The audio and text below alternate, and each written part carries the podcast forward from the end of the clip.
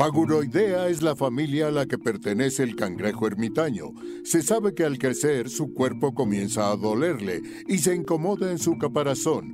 Es por esto que tiene que abandonarlo y ponerse vulnerable para seguir creciendo.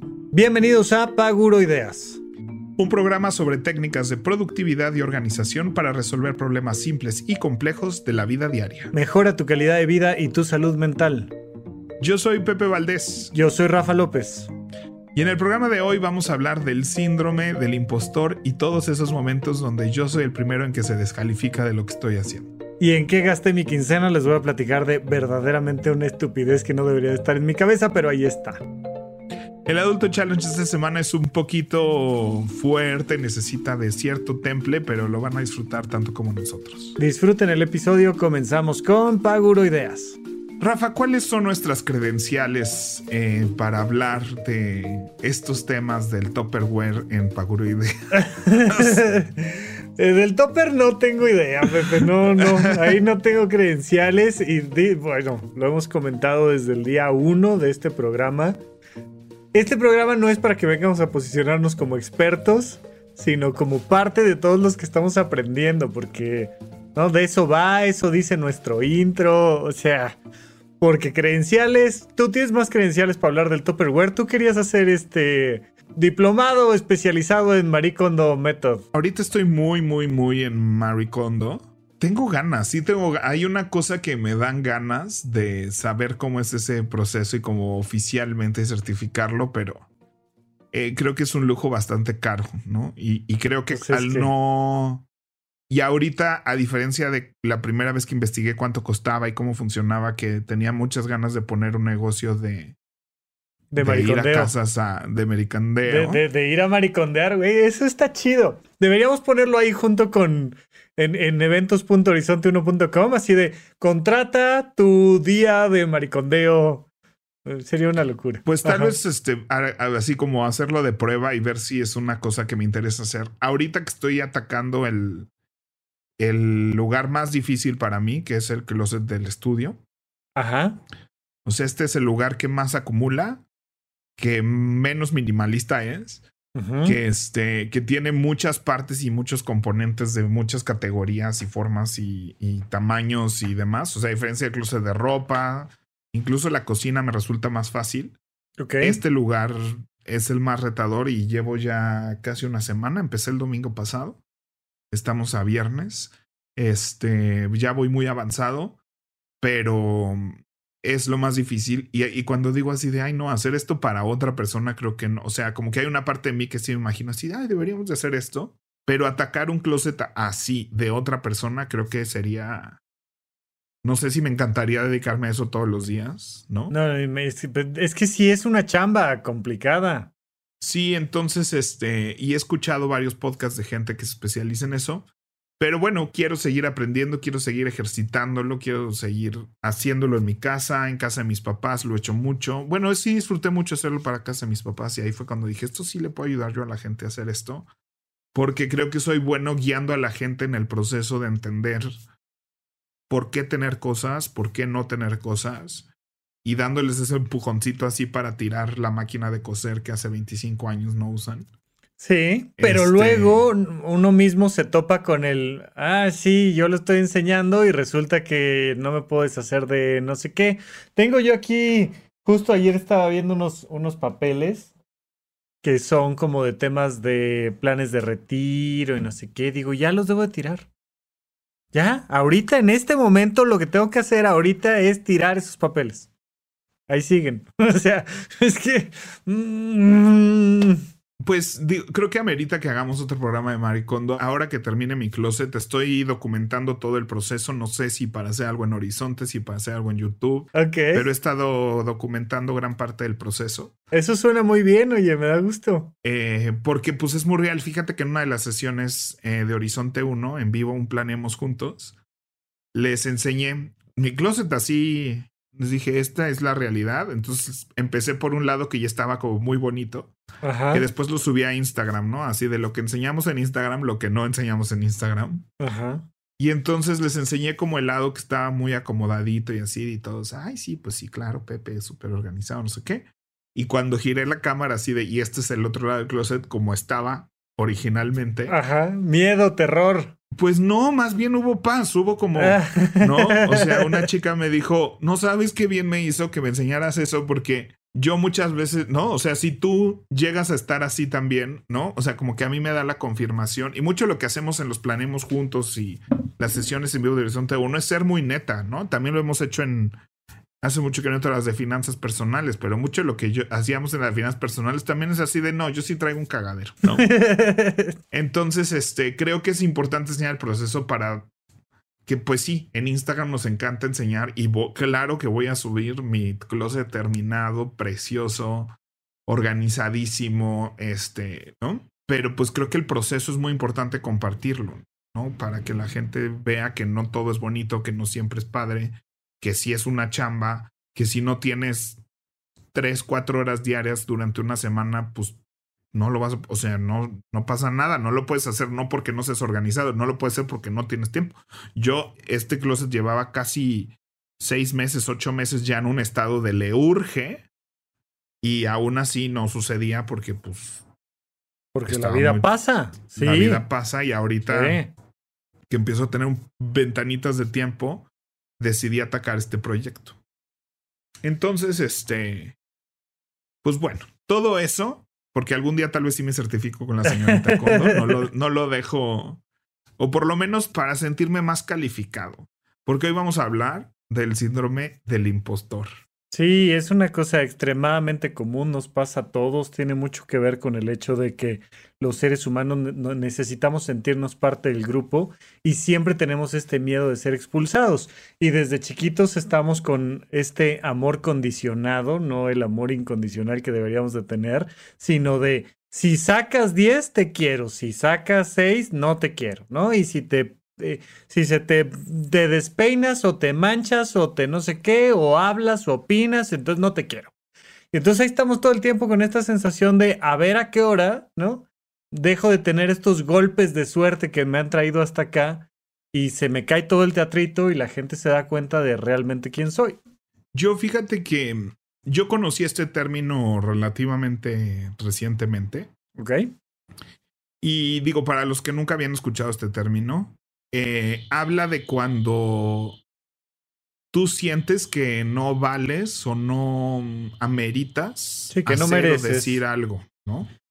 O está, o sea, como estar en algún puesto, como tener algún rol, como es esta sensación de sí, eh, a mí me dieron la clase de matemáticas en la prepa, yo soy el maestro, pero en realidad yo de matemáticas no sé nada.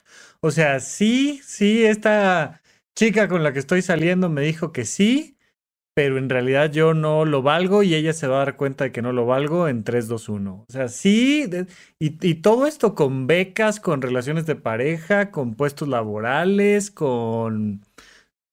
Sin fin de cosas. Y fíjate que dos veces me ha pasado fuerte en la vida, eh, porque pues yo fui a la Escuela Nacional de Teatro de Canadá, entonces cuando yo, yo llegaba muy en pompa y circunstancia así de, yo sí sé porque yo estudié en la escuela, ¿no? Pero cuando empecé a dar clases de teatro, este, Mariana Garza, le, que le mando un saludo cuando se fundó el Teatro Milán, ella me decía, ya empieza tu curso. Yo le agradezco mucho eso y, y producir Charlie Brown fue gracias a Mariana Garza y entonces cuando se fundó el Teatro Milán, ella quería que fuera una escuela también, por eso estaba el Liceo Milán Lucerna. Y contrató a alguien que fuera el director del Liceo Milán Lucerna y empezó así de quiero que aquí sean clases de actuación, de dramaturgia, quiero que este día, este lugar esté vivo todo el día. Y entonces yo había hecho un cursillo, la verdad es que era un cursillo para los técnicos del Aldama, para que supieran de otras áreas y demás. Entonces este me dice, tú vas a dar un curso de producción aquí. Y yo no, pero, pero es que aquí estamos hablando de que va a venir así la gente más importante de actuación, la gente más importante de dramaturgia a dar clases aquí al liceo, porque estaba así buscando a los mejores, ¿no? Y se empezó a armar así el, el panel, ¿no? Ajá, sí, sí, todos estos y Pepe. Y tú vas a dar el de producción y yo así de, no, no, no. Pues ya, martes, martes y jueves, de 11 a 3, ¿sí? ¿Cuántas clases? Y yo, no, pues seis. Seis clases, perfecto. Seis, el curso de Pepe son seis clases, los miércoles de tal a tal hora, que no sé qué, ¿no? y lo puso en el calendario, se posteó en internet, se empezó a vender, y yo así de, ¿no? Y empezó a, a inscribirse gente que yo conozco, además, ¿no? Del medio, de...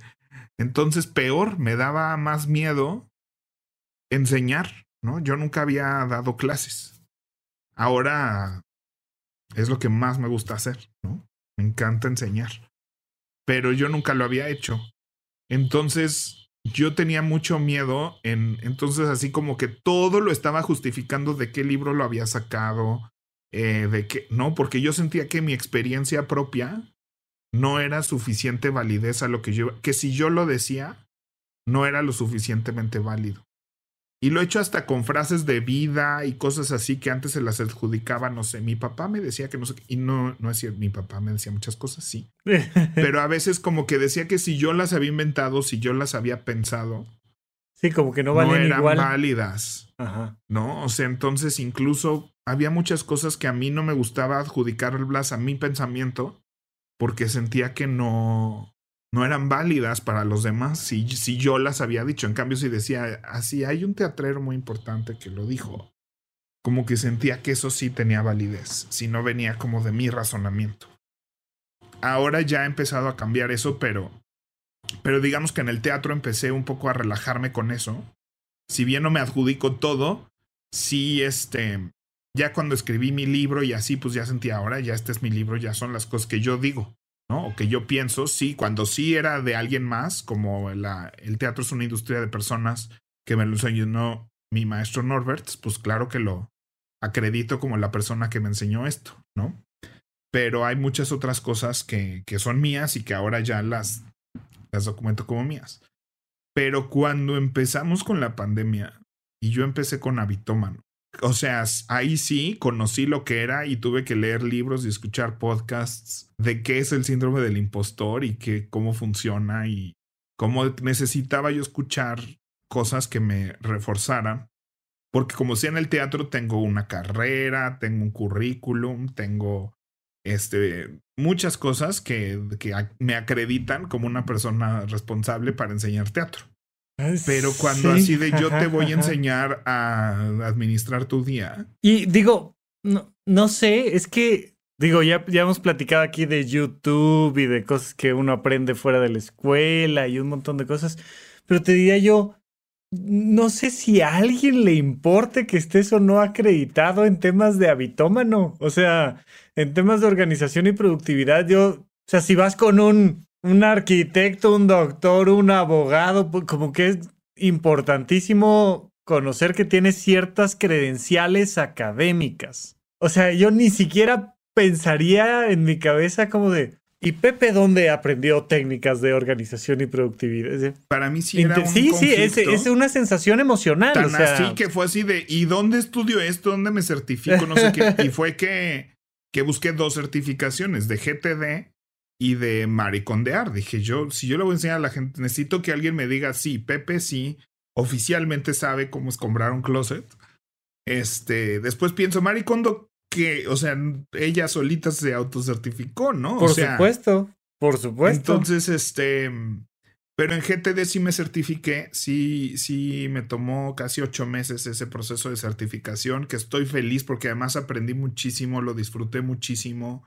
Conocí a gente increíble en ese proceso. Pero igual el creador de GTD se autocertificó. Sí, sí, sí, sí, sí. Entonces, este, pero, pues vaya, ya tenía libro, escribió un libro, este, da conferencias, no sé, o sea, como que hay más. Es que, es que esa es una parte, digo, siento que me voy a ir por otro lado, pero dale, dale. eso es una parte muy interesante, que es a quién le damos autoridad y por qué. O sea, Oye, porque escribí un libro. No me digas. Y luego, o sea, ¿y eso qué? No, pues este, está impreso. Ah, qué chingón. Sí, 100%, 100%. ¿Sí? Pues, eso, como si hoy en día no se pudiera uno imprimir cualquier libro en la cantidad de copias que, que yo lo pienso, yo, o sea, el libro de Método Carlo quiero sacar solo como para autor del libro El método Para certificarte, tú te quieres certificar en el método Pepe Valdés. Ay, qué decirlo, pero no, vaya, sí me interesa hacer el libro y, que esté bueno. Sí, sí, claro, claro, claro. Pero eh, así, sí, sí, nos vamos a poner la neta. La neta. Diría Lupita. Ajá, Dinet. Dinet, diría Lupita en mentiras. O sea, gran parte por la que quiero escribir un libro es solo para decir que escribí el libro. sí, que vaya, mucho de escribir un libro es para decir que escribí un libro. O sea, no, no, tiene mucha más gracia que eso. Pero, regresando un poco como al tema del síndrome del impostor, es, es, muy curioso porque, porque en realidad quienes más tienen síndrome del impostor son las mujeres. Y yo por eso recomiendo mucho el tema, el, no el tema, el libro del síndrome de la impostora, porque ya que lo empiezas a analizar, dices, no, sí, o sea, esto le duele más normalmente al género femenino, dado que hay un tú no, tú no juegues, tú no te ensucies, tú no hables, tú no opines, tú no puedes, yo te ayudo, yo lo hago, yo, porque tú no puedes. Y entonces, bueno, pues vemos cómo ahorita lo que decías de, Mariana Garza y demás, y, qué bueno que ella te impulsó y todo, y evidentemente está muy padre que eso significa que ella dijo, y voy a aventar mi escuela, y la aventó, ¿no? Después de decir, y voy a aventar mi teatro, y lo aventó, y todo esto. Pero estadísticamente en, en nuestro mundo occidental se ha mostrado cómo los hombres dicen, pues yo no sé si estoy completamente calificado para ese puesto, pero ahí va mi currículum. Y estadísticamente le es mucho más difícil a una mujer decir, ah, pues no sé si estoy completamente calificada para esto, pero ahí va mi currículum. Suelen buscar estar sobrecalificadas para luego pedir como eh, eh, el puesto que corresponde. Y los hombres es de, bueno, pues ahí lo aprenderé.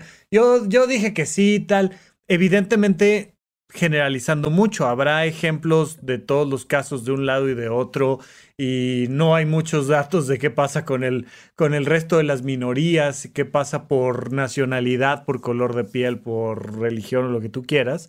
Pero sí es muy interesante ver cómo esta idea de es que yo no creo que sea yo capaz y en el libro del síndrome de la impostora, que de verdad les recomiendo mucho, te van contando todos los éxitos de estas mujeres que te dice, tal, directora de no sé qué, presidenta de no sé qué, escribió tres libros, la madre, ¿ah? Y nos cuenta su historia de cómo ella dice, no, es que yo no, no creo ser suficiente para, capaz de, la, la, la.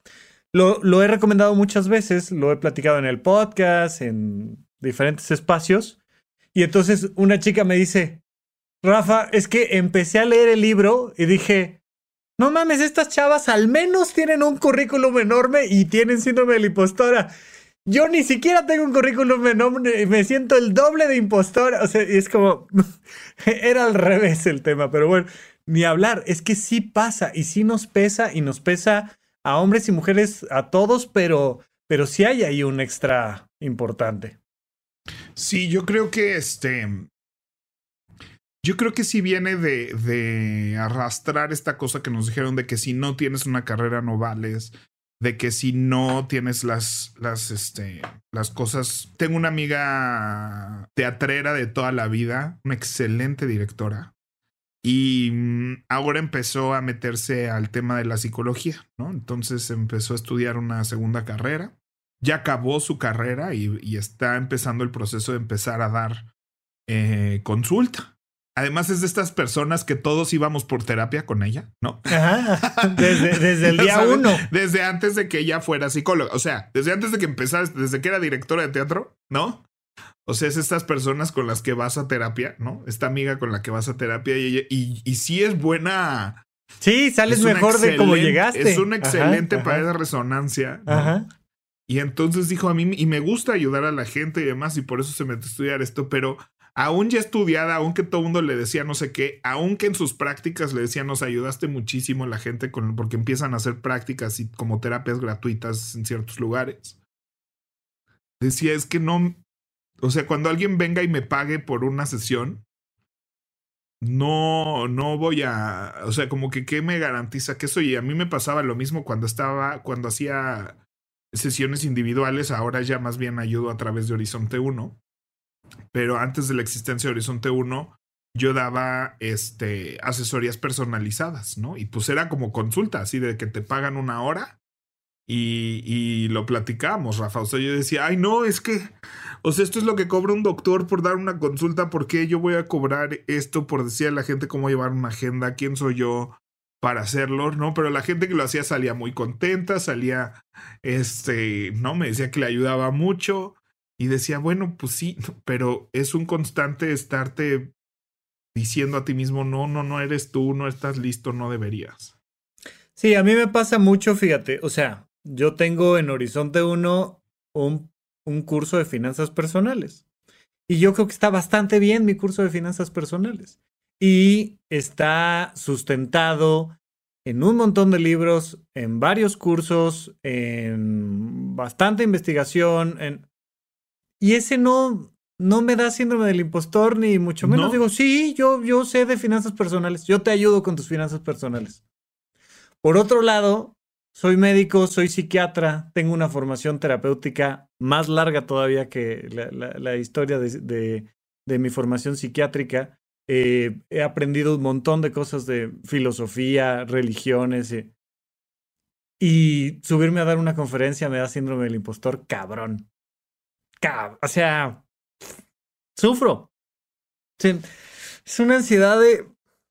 ¿Por qué la gente viene a oírme? O sea, no, no, no lo entiendo. No, y me, me, me cuesta y, y, me aviento a decir, y sí, y va la siguiente, y ahí va la fecha, y tal, y pero, pero pues, poner ahí en eventos.horizonte1.com un evento con su costo, el boleto y tal, yo digo, es que debería dedicarme a otra cosa, güey, a la fotografía, a otra cosa. Y es muy curioso porque sí estoy mucho mejor formado, pero me importa muchísimo más todo el tema de subirme al escenario a dar una conferencia. Incluso si fuera de finanzas, no tendría problema. O sea, a ver, ahí les va, y este es el gap financiero y las inversiones y el tanto por ciento, y eso no me afecta. Pero es muy curioso porque lo único que me mueve así a hacerlo es que al final sé que lo disfruto mucho y que la gente después me dice que le sirve mucho. Pero a mí, a mí, híjole, me da, me, me pesa, me pesa cada vez. Yo creo que no sé, porque tal vez es una cosa más subjetiva que... que... No, es 100% subjetiva, 100%. No, o sea, las finanzas personales así, de, pues es como te voy a enseñar a sumar. No, no es tan fácil como eso, pero... No, pero sí, o sea, se siente más... ¿Cuánto ganas? Directa, ¿no? ¿Cuánto gastas? Ahorra tanto por ciento, busca otras fuentes de ingresos. No. Pero yo siento que no te pasó con el. A mí me pasó con este podcast, con el podcast de Desaforados. No. no. La verdad es que ahí no.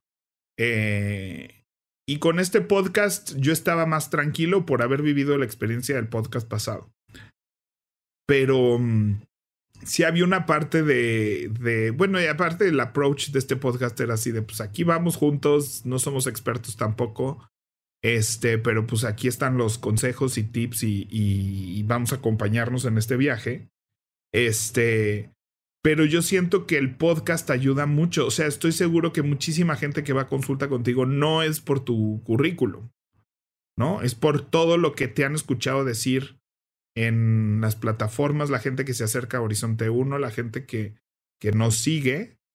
Eh, no es porque si tenemos o no, es porque lo que decimos les hace sentido.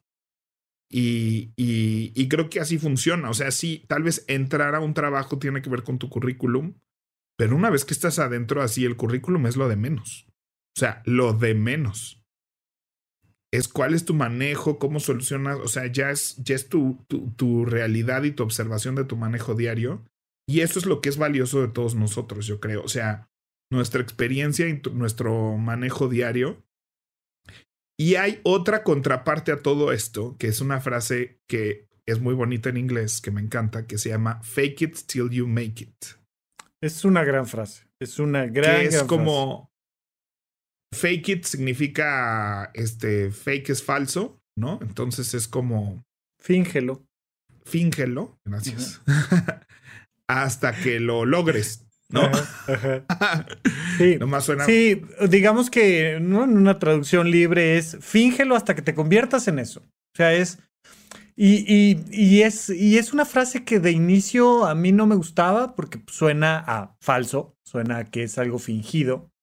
Y que después le fui entendiendo el sentido y me parece algo súper importante, ¿no? Em, hay una frase en español que tiene, tiene dos partes. La primera dice, el hábito no hace al monje.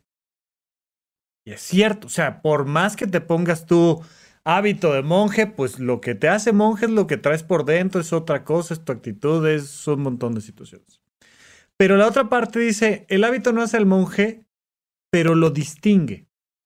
Entonces yo me acuerdo cuando llegué a la facultad de medicina, pues yo era un egresado de la prepa, como todos mis compañeritos de ahí. Pues ahí medio le va rascando a los 18 años de edad, eres un squinkle en muchos sentidos. Todavía ¿no? Todavía llegas ahí con la greña larga y no sé qué y tal. Y, y desde el día uno, que, te pones tu batita, te pones tu batita en el día uno del el curso premédico, porque además desde premédico vas con tu bata. No puedes ir de, de blanco, tienes que ir de civil, pero vas con tu, con tu bata. Y entonces te sientes a tomar clase de anatomía, palitos y bolitas, güey. O sea, kindergarten. Y entonces eh, ¿Y qué pasa en esta línea intercostal? No sé qué, tal, tal, tal. Eh, por ahí dices, ay, este, tal vena. Doctor, acaba de matar a su paciente, no sé qué. Y te empiezan a, desde el día uno, a referir como doctor y doctora. ¿En y entonces, serio? Sí, desde el día uno de premédico cuando acabas de salir de la prepa. Perdón, pero eso es tan problemático para el resto de la sociedad. Por, con razón están tan malitos de... Estamos muy malitos. Están muy malitos los estudiantes de medicina desde el día uno. Te empieza a cambiar la cabeza desde el día uno. Ojo, no te lo crees. Te da síndrome del impostor. y ese síndrome del impostor te dura el resto de tu existencia.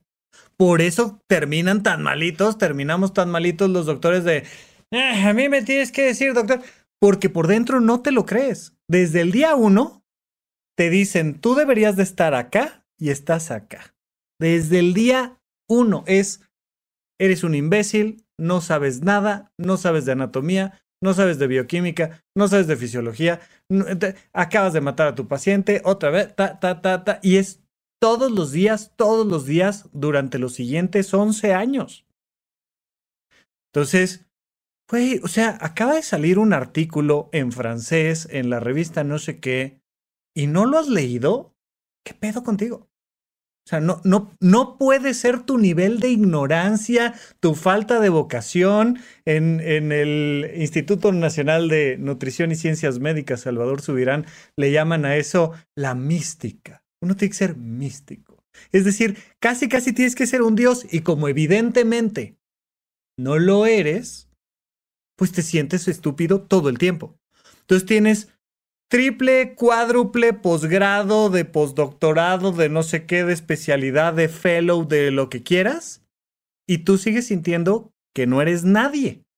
Entonces se da ese fenómeno que se da psicológicamente mucho con el narcisismo, que las personas creen que los narcisistas se superalaban. No, están llenos de síndrome del impostor por dentro y entonces sobrecompensados por fuera. Yo sí sé, yo sí puedo, yo sí he ido, yo entiendo, yo soy capaz, porque por dentro dices, yo no sé, yo no puedo, yo no he, yo no entiendo, yo no nada. Y te da ese doble fenómeno muy curioso. Entonces, vas, vas viendo cómo vamos desarrollando. Por eso lo que te decía, a mí esta frase me choca que la usen los papás. Está bien que seas barrendero, pero tienes que ser el mejor barrendero. O sea, no puede ser un buen barrendero. No puede ser un barrendero feliz. No puede ser un barrendero mediano. Tienes que ser el mejor barrendero. No, y además, o, sea, cuando, cuando alguien dice, papá, quiero ser barrendero, no. No. No. Tienes que ser doctor. Exacto. No, o sea, tienes que ser abogado, tienes que ser arquitecto. Tienes que, o sea, es así como todo lo demás está mal. ¿No? Es así de, así de, papá, quiero ser este músico. No. Ahí y además, se acaba la frase del barrendero. sí, y además está mal que lo digas. Te voy a dar un manazo. O sea, si andas diciendo que quieres ser músico, te voy a dar un manazo. Y entonces mm, aprende uno a, Y bueno, pues por supuesto que, no, ya que ya que seas doctor, ya que seas arquitecto, ya que seas abogado, ya que tengas una carrera de verdad, ahora sí haces todo lo que quieras. Y el día que ya eres arquitecto, doctor, abogado y empiezas a querer hacer lo que quieres, agarras la guitarra y suena cleng y dices, "No, no, no, no, no, no mames, no, no, no", o sea, te asusta de que no puedes empezar con la curva de aprendizaje porque el síndrome del impostor te revienta la cabeza. Sí, este, regresando al fake it till you make it. Ah, sí. Saludos. Saludos. Este, no, es que está, es que van, creo que van un poco entretejidos porque se contradicen un término con el otro, a fin de cuentas. O sea, una cosa es decirte, si lo eres, no sientas que no lo eres. Sí, es. Y otra cosa es, y el fake it till you make it es, no lo eres, pero haz como que sí lo eres. O sea, sí sé un impostor. Es pero o sea, yo siento que viene de construir algo. O sea, en el Fake It Till You Make It habla de, de tienes que actuar y construirlo con esa seguridad para que, la, para que lo que construya sea tu seguridad. Que, que, que fue lo mismo que te dijo Mariana Garza, güey. O sea, te dijo, tú eres, tú eres maestro. Ay, pero, pero, pero, los martes y los jueves. Tú finge que eres maestro y llega y párate y da la clase y y de fingirlo y fingirlo y fingirlo y fingirlo, te conviertes en. Y es muy valioso también ese proceso. Sí, sí, sí. Lo que hablamos de método CAR, de el, partes de la convicción y la convicción es cierta desde que la estableces. Eso está muy bueno porque rompe directamente el síndrome Tú desde soy sano y desde que dices que soy sano, lo eres. Exacto. ¿No? Lo eres y entonces te comportas como una persona sana no es hasta que tenga estos resultados, aunque tenga todo el comportamiento de una persona sana, si no tengo este resultado no soy una persona sana. Y esos son resultados, no convicciones. Entonces, siento que van un poco entretejidas y, y creo que otra cosa es que no empiece por ti la descalificación. O sea, el síndrome del impostor es empezar por ti. Si, si el mundo te descalifica, pues bueno, ahí está tu respuesta, ¿no? Pero a fin de cuentas, creo que si, si sales al mundo y, no hay descalificación por parte del mundo, no debería de empezar por ti esa descalificación. O sea, porque también estás saliendo de una manera honesta. Yo cuando salí con Habitómano no salí inventándome tres este, cosas que no hice. O sea, no salí diciendo, ay, yo que estudié este, organización empresarial, ahora la puedo aplicar a la persona. O sea, no, simplemente decía así de, pues yo hago teatro y ahí, ahí tuve que organizarme mucho y empecé a aprender cómo organizarme y ahora te platico lo que he aprendido. Y siento que eso, ese lugar de honestidad, ¿no? Va cancelando un poco esta creencia que los demás te van a descalificar porque no tienes eso. No, y, y otra cosa, Pepe, que es que si el mundo te descalifica, es porque tienes cosas que aprender y está padre, porque tienes cosas que corregir y está bien. O sea, es como si llegas a, ¿no? a, ponerle gasolina al auto y le checas la presión de aire a las llantas y, oye, pues no está el aire suficiente, pues ponle. O sea, es que le falta gasolina, pues échale, ¿no? Pero a la hora que decimos, oye, este, ¿qué tal estuvo mi curso? Pues medianón. No, ya, yo no sirvo para esto, no vuelvo a salir a ningún lado, no vuelvo a dar la cara en público. Y dices, oye, ¿qué no te gustó? Ah, pues lo corregimos. Oye, no estuvo tan padre la temática, no estuvo bien explicado, siento que le faltó esto. ¿No? Y además te, te vas dando cuenta también de que hay una, una curva de Gauss, una curva de distribución normal, donde normalmente pues, a la gente le viene bien lo que estás diciendo, a unos poquitos les encanta y a otros tantos les parece la peor estupidez que hayan escuchado en su vida. Y es la cosa más normal del mundo, ¿no? O sea, sean los que nos escuchan en los podcasts, o sea en tu trabajo, sea quien sea, siempre hay este. Pues a mí me parece que Rafa es el peor del mundo. Pues a alguien le va a parecer. O sea, a mí me parece que es fantástico, pues a poquitos les parece. Pero en la mayoría, pues ahí la vamos llevando y al final es nuestra vida de la que estamos hablando y poniendo en juego. Entonces. Sí, y además, o sea, si la gente te está escuchando, si la gente está diciendo, yo sí quiero ver tu conferencia. El año pasado me invitaron de, de Danone Vitalinea, me parece, unos yogurts que tienen ahí microbióticos. este, me invitaron a dar una conferencia, una serie de conferencias que estaban dando de creación de hábitos y hábitos alimenticios. y así de, nos encantaría que tú dieras una conversación de creación de hábitos alimenticios y cómo llevar una alimentación sana. Y yo así de, ¿yo? Hola. Con todo este sobrepeso que traigo yo. Y uff, entré en un. O sea, por un lado dije que chido que ya Bitómano empieza a resonar y me empiezan a buscar para dar una plática por Zoom. Rafa, ahorita lo confieso aquí ante el podcast. O sea, yo creo que si me hubieran dicho que esa conferencia era presencial, en una de esas no, y, o sea, la rechazaba.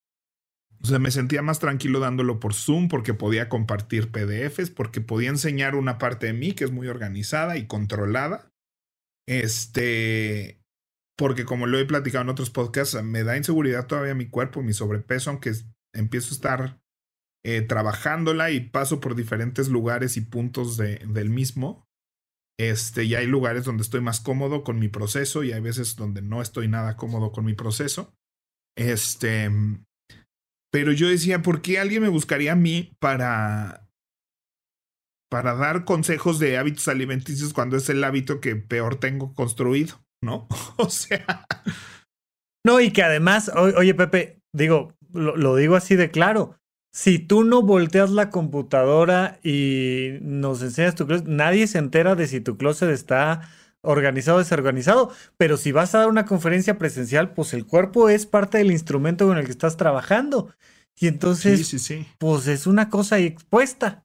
Entonces, este, me debatí mucho de cómo iba a abordar el tema, de, de cómo iba a sentirme yo hablando del tema. Eh, o sea, hay, fundamentos básicos de la creación de hábitos y de la convicción.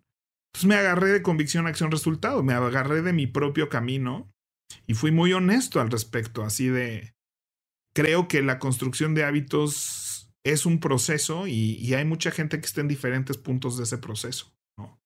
Y hablé de la importancia de la convicción, de la importancia de no fijarse en los resultados, la importancia de construir procesos, construir acciones a partir de una convicción. Y de eso fue mi, mi plática de dos horas. Este, y acabando recibí una serie de comentarios positivos de lo que dije, de gracias por compartir, porque evidentemente todo iba así por la salud, la salud física, la salud alimenticia, pues es el, es el tema principal, bueno, es lo que define este producto. Este, y hubo yoga, y hubo ejercicio, y hubo cómo ser una mujer activa, ¿no? Y todas las conferencistas, pues son chavas que llevan una buena salud física, una buena salud mental, muchas influencers, este, todas, yo era el único hombre que iba a hablar, además, ¿no? En un panel prácticamente de puras mujeres, con un mercado y público prácticamente puras mujeres, ¿no? Entonces también para mí fue importante como posicionarme respetuosamente, no respetuosamente, pero tomar esto en cuenta de soy una voz masculina hablándole a este mercado, ¿no? Y, y, con todo lo que hemos aprendido de, de, lo dañino o positivo que puede ser eso si no lo, si lo haces bien o mal. Este, pero creo que lo importante fue hablar desde un punto de honestidad, decirles, yo lo estoy haciendo bien y les voy a explicar a ustedes cómo hacerlo bien. Es fue hablar así de, no, a mí no me sale bien muchas veces. Y estas son las herramientas de las que me agarro para cuando me ha salido bien, ¿no? Y... Que, que esa honestidad yo siento que es algo como muy positivo de, estas nuevas generaciones, digo, tienen su, su parte negativa, pero eso me gusta, que es el que habla desde su experiencia y no desde el supertítulo del expertise del no sé quién, tal, tal, tal. Porque además es muy difícil sostener la idea de que yo soy perfecto y que yo soy el líder de opinión en no sé qué, tal. O sea, es muy difícil, es mucho más orgánico, ¿no? Llegar desde esta parte de, pues mira, ahí vamos, y yo le echo así, y a mí esto me funciona, esto no, y a veces, y esto no me funciona, pero a lo mejor te funciona a ti. Y creo que eso está, está muy bien, porque al final, al final, eh, es este también síndrome del gimnasio, ¿no? Llegas y dices, ay, como quisiera tener el cuerpo de este güey de al lado, que mire, pues aunque sea, está flaquito. Y el flaquito dice, no mames, yo quisiera tener así tantito más músculo, siquiera como este güey que está aquí al lado, te, levantando mancuernas. Y el de las mancuernas dice, no, yo es que yo que quisiera. Y te vas dando cuenta de que al final nunca nadie está satisfecho. Digo, tú nos has platicado aquí como esta, esta lucha con el tema de la alimentación y el peso desde, desde temprana edad, pero, pero pues pregúntele a quien sea y todos, o sea, yo me siento gordo, pero no sé qué, pero tal, pero, o sea, mm, al final nunca sentimos como, ah, sí, yo estoy perfecto para salir al público a, a que me conozcan completamente. Sí, yo siento que este, bueno, el gimnasio lo hablamos en el episodio del gimnasio, o sea, también es un lugar de super síndrome del impostor, ¿no? O sea, ¿no? Así de quién soy, así de vas al gym, sí, pues sí voy al gym, pero pues soy de esos que van al gym que todavía no se les nota que van al gym. ajá, ajá. Pero sí soy, sí soy de esas personas, tanto como, como las personas que se les nota, soy tan persona que va al gym como la persona que se le nota, ¿no? Oye. O sea, tengo la convicción y tengo la acción, nomás no tengo el resultado. Yo no, no sé si podamos como aterrizar algo en particular, pero yo creo que mucho del síndrome del impostor se, le voy a llamar, atiende, pues arriesgándose y aventándose a, mira, hazlo, que, que, salga mal, no importa, no este fake it till you make it. O sea, pero, pero creo que es muy valioso esto que dices de la, de la conferencia. ¿Cómo le hiciste para decir, sí, sí va? Pues dije, yo no me voy a autodesacreditar. Si me van a desacreditar, que me desacrediten otros. Pero yo no voy a ser el primero que va a decir no. Tú no. Tú no, bájate. Exacto. ¿No? O sea, si al me subo y que me bajen, pero no. O sea, como que sí estaba listo para de repente un backlash o algo así de cómo esta persona, no sé no sé, sí fue, fue complicado, fue de pensarlo, fue de, de un proceso emocional de, de qué valor me estoy dando yo, ¿no? Y darme cuenta que a veces yo no me valoro tanto en ciertos aspectos de la vida. Y decir, bueno, ¿por qué voy a decir que no a que me están invitando si es de lo que pido mi limosna? O sea, ¿no? Si es de lo que quiero que empiece a suceder. Así como me invitan a trabajar, o sea, yo quiero que me inviten a, me encantaría posicionarme de tal forma que me inviten a dar una conferencia de construcción de hábitos, de organización, de productividad, de lo que sea, me encantaría posicionarme como una figura a la que le invitan a hablar de estas cosas y, ¿no? Y transmitir un mensaje en el que creo firmemente. Entonces, este, pero creo que el, mensaje, o sea, la conclusión fue, yo no voy a ser el primero que diga que no. Si otras personas lo dicen, pues pues no las culpo.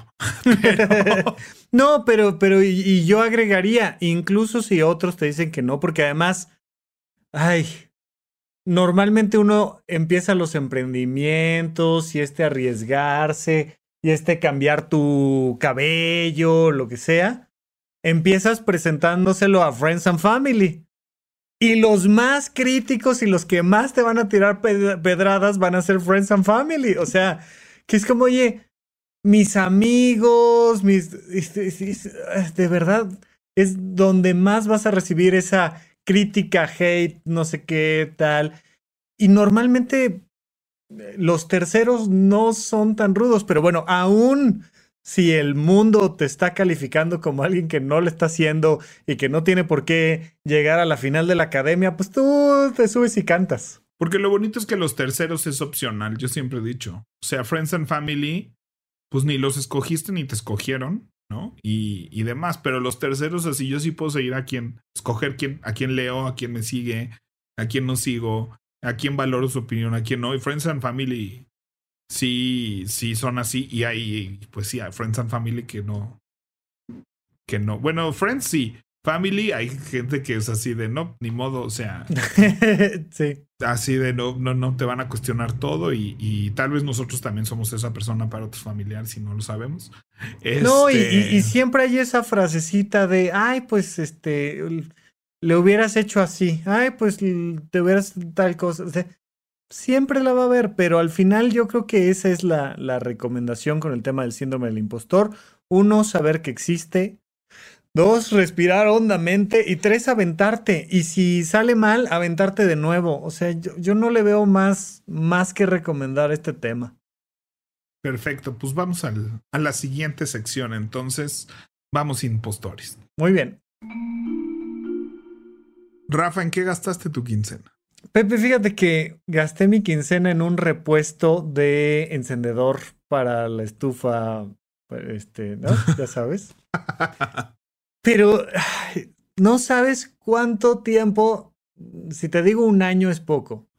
Estoy piense y piense y piense y piense y piense si debería de comprarme un encendedor eléctrico. Son, son de esas cosas que no sé por qué le doy tantas vueltas y vueltas y vueltas, porque por un lado digo, no, se me hace que ni me va a gustar el encendedor eléctrico y a lo mejor nomás es más basura y estoy así, este, comprando una pila. ¿Encendedor eléctrico en vez de encendedor de flamita para la estufa? Ajá, exactamente. ¿De los que solo echan una chispita y ya o cuáles? Sí, sí, sí, que tienen una chispita, ¿no? Lo, lo conectas por USB, cargas la batería y entonces activas el encendedor y hace una resistencia, hace, saca una chispa y enciendes una vela, enciendes este, la estufa, enciendes lo que tú quieras. Pero sí puedes encender una vela, o sea, porque la estufa me queda claro porque hay un gas. Sale gas. Sí, sí, puedes encender una vela, porque al final la chispa lo que hace es que genera calor y enciendes la vela con... Sí, mi estufa, por ejemplo, genera la chispita solita, pero sale gas, pero una vela... Sí, sí. No sé si la puedes prender con una chispita. Ah, sí, sí, sí, sí, la prendes con una chispita y tal, y bueno. Entonces son de esas cosas que cada cuando compras un encendedor cada dos años, una cosa así, o sea, es una cosa que dura un montón. Sí, de esos larguitos de estufa, sí. Ajá. un repuesto, o sea, que no hayas, yo no sé si alguna vez he comprado repuesto. Es que justo, porque además de, pero sí los venden, o sea, alguien los compra, ¿no? Entonces dije, a ver, como para no comprar todo un encendedor nuevo, voy a comprar el repuesto. No le quedó. o sea, es que justo, ¡ah! justo ese es mi miedo cada vez que veo los repuestos. Exacto. O sea, porque además no me llevé el encendedor. No tengo ni idea de cómo se ve por dentro. Ajá. ¿No? Es la misma marca esta. Es la misma marca, es, el, mismo color, es el naranjita de toda la vida. El naranjita de toda la vida. Pero el otro era redondo, el repuesto era redondo y este es como más aplastadito, sí. Entonces, bueno, tengo otro encendedorcito eh, de los pequeños azules para prender mis velas que le va a quedar perfecto dentro de dos años que se le acabe el gas al que tengo. Es que es de verdad que ya no sé qué hacer. Entonces digo, me compro el eléctrico, pero y luego y si se descompone y, y además estoy gastando más y tirando batería, o compro un encendedor completo, o compro el Son esas cosas que ya el, este, el disminuir la huella de carbono me ha afectado mucho, que ya digo, ya no sé qué hacer con un maldito encendedor. Me compré el repuesto y no le sirvió.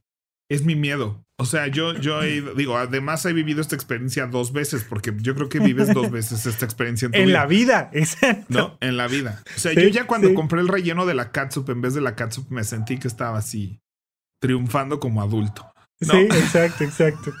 Pero lo tiras, tiras el, el, empaque plástico en el que venía el maldito no, relleno. eso no ahorra plástico, ahorra dinero nada más, creo. O sea. Pues mira, sigo con todo pensando si me debo o no me debo de comprar un encendedor eléctrico.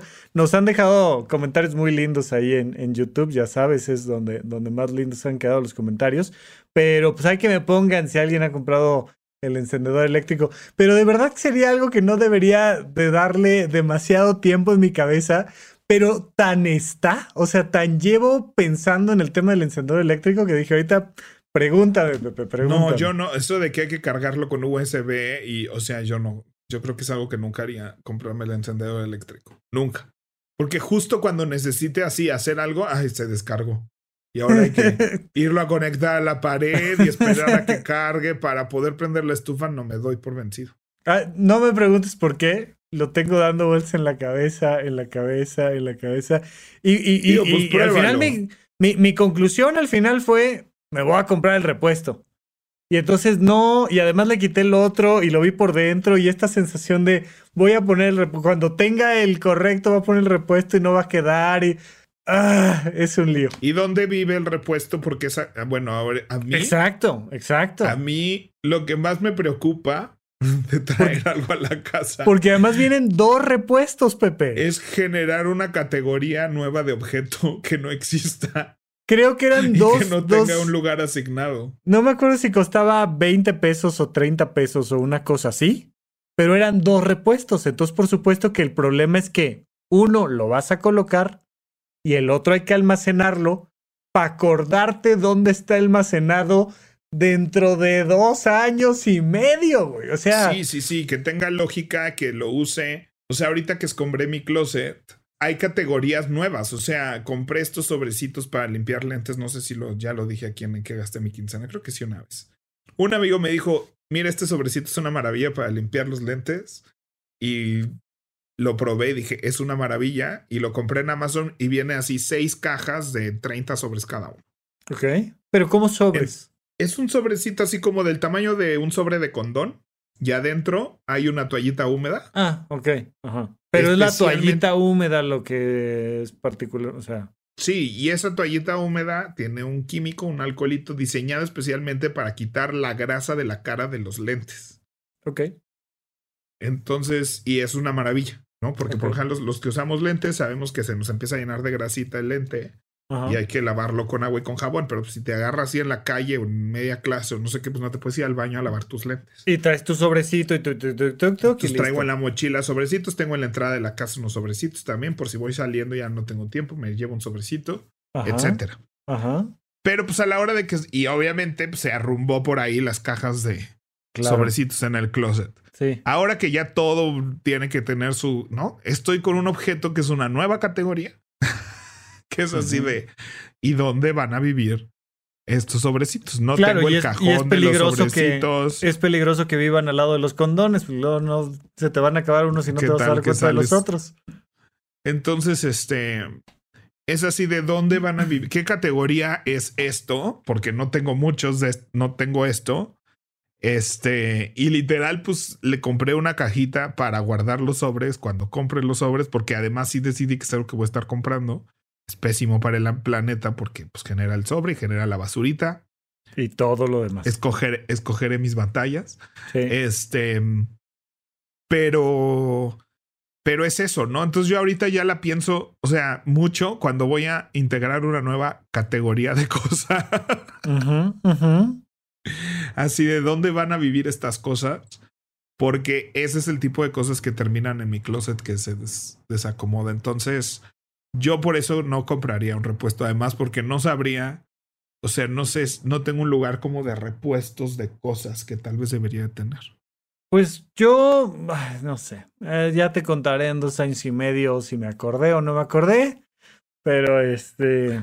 Si sigue Paguro Ideas, Ah, ¿cómo no? Por supuesto que sí, ¿no? Escríbele, escríbele Paguroideas en el, en el cartucho para que cuando lo. Y ponle episodio. episodio 98, una cosa así, para que podamos este, regresar y poner este pedazo de clip. Exactamente, exactamente. Muy bien, Pepe Valdés. Pues hasta ahí el tema de los encendedores. Vamos a Muy nuestro bien. Adult Challenge. Pepe Valdés, hashtag Adulto Challenge. Pues oye, nada, que nos digan o historias de cuando superaron su síndrome del impostor o que se avienten a, a animarse a algo, a ver qué. Sabes lo voy a, lo voy a hacer más este críptico. Ajá. Más atrevido. Eso. O sea, porque pues tú pones en tus redes sociales así, mi síndrome del impostor me dio cuando no sé qué. No. Que la gente que no sepa de qué estás hablando, no sepa de qué estás hablando. O sea, es una afirmación en redes sociales. Ok. Con el hashtag adulto challenge. ¿Cómo qué? O sea, yo podría decir así de soy un experto en creación de hábitos. Ajá, ajá, ajá. ¿No? O sea, sí. algo que me da un poquito de pena decirlo o, o, que me da síndrome del impostor decirlo, pero sí, sí una, lo creo, pero me da... Una afirmación de esa que te da cosa hacer la afirmación, que digas... ¿no? Hashtag Eso de que creas, los demás me van a decir no, sí. ¿no? Sí. Este, o yo me considero una experta en esto, o yo me considero un experto en no sé qué. O sea, como una afirmación que te daría Cosa. síndrome del impostor sí. uh -huh. y ver qué te pone la gente. Ver Velate. si la gente te lo valida, valida. o no. Claro. Y vivir esa experiencia. Sí, sí, sí, sí, estoy totalmente de acuerdo. Me, me gusta. Muy bien, Pepe. Oye, pues estamos estrenando eventos.horizonte1.com, retomamos actividades presenciales, tenemos los cursos que doy de conocimiento de uno mismo, los tuyos de organización y productividad, el mío de finanzas, tenemos un montón de talleres virtuales, actividades por Zoom, pero además ahora ya retomamos conferencias presenciales, talleres presenciales, vamos a tener un evento de hiking, pero también vamos a tener un retiro en Tepoztlán, un montón de cosas en eventos.horizonte1.com. Y pues nada, aquí seguimos platicando tú y yo. Que la mayoría de estos eventos son gratuitos para nuestros suscriptores de Horizonte 1, pero si no eres suscriptor de Horizonte 1 y quieres ir a una de las conferencias, una de las actividades, ahí puedes comprar tu también boleto. tu boleto para esa actividad. Este, y así sucesivamente. Entonces, pues, eventos.horizonte1.com para que vean ahí lo que estamos organizando presencial. Muy bien, y dejen los comentarios acá en YouTube. Hay gente que viene del podcast nada más a vernos un ratito, ya luego nos, nos escucha en audio, pero está padre que vengan, saluden, está padre, todo eso está en mi Me canal. dejaron un comentario en redes así de me lo cambiaron, o sea, como que se habían hecho una imagen de mí en su cabeza. Sí. A mí ahora me están, me están descubriendo por TikTok, ¿no? Y de repente así de... ¿Eres tú? Sí, ¿no? Hola. Pero, pues bueno, ahí en arroba Rafa Rufus me, me- me encuentran. Estamos haciendo bastante contenido para todas las redes, menos Facebook porque me cae mal. Y este, y listo. Yo también ya no hago nada para Facebook. Es que es, eh, no- no- tiene un algo ahí que no ni estoy, me no, meto a no ver lo he ya logrado. que me No. ponen ni nada. No lo o he sea, yo logrado, era tan no de he logrado. Facebook. Sí, pero bueno, pues pero éramos de Facebook en los 70s, pero ya, ya. Siento que ya no existe Facebook. O sea, siento que ya. Exactamente. Bueno, pues muy bien. Bueno. Muchas gracias. Nos vemos. Adiós.